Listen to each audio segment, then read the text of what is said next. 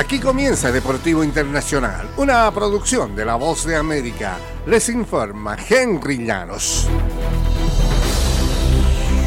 Y el eh, confeti cayó en Denver, los Nuggets hicieron pasar el trofeo de campeón de la NBA. Superaron por 94-89 al hit de Miami en un horrible y frenético juego 5 que no descarriló a Nikola Jokic, quien rescató a su equipo con 28 puntos, 16 rebotes en una noche en la que nada les pareció funcionar. Jokic ganó el trofeo Bill Russell como el jugador más valioso de las finales, un galardón que seguramente significa más que los dos MVPs que ganó en el 2021 y 2022.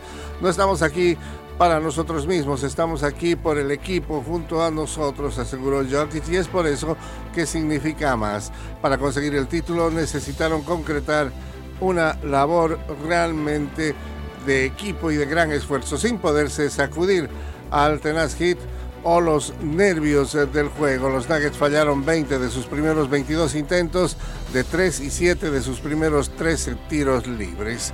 Por su parte, eh, no hay agujeros en la impresionante carrera de Nikola Jokic. El pívot que todo lo puede comandó la postemporada y destruyó un récord de hace 56 años con 10 triple dobles para completar un trascendental periodo de dos meses. Lideró la victoria de los Nuggets por 94-89 ante el Heat de Miami en un aguerrido juego 5 y confirmó el primer título de la franquicia que inició en la Asociación de Baloncesto eh, de su país. Jokic tuvo 28 unidades, 16 rebotes y 4 asistencias en el juego más importante que ocurrió 55 años, 7 meses y 28 días después de que los Nuggets ganaron el primer encuentro en la historia de la franquicia.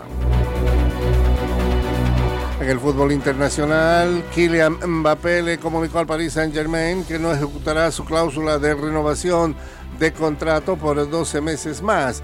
El acuerdo expira al final de la próxima campaña. De acuerdo con una persona de mucho conocimiento, ellos dijeron que el Paris Saint Germain no permitirá que el jugador se vaya como agente libre, con lo que cabe la posibilidad de que iniciará una guerra de pujas por parte de otros clubes y una posible transferencia este mismo verano.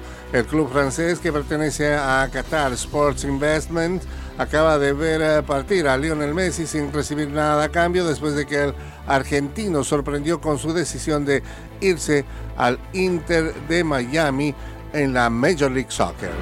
Y hasta aquí Deportivo Internacional, una producción de La Voz de América.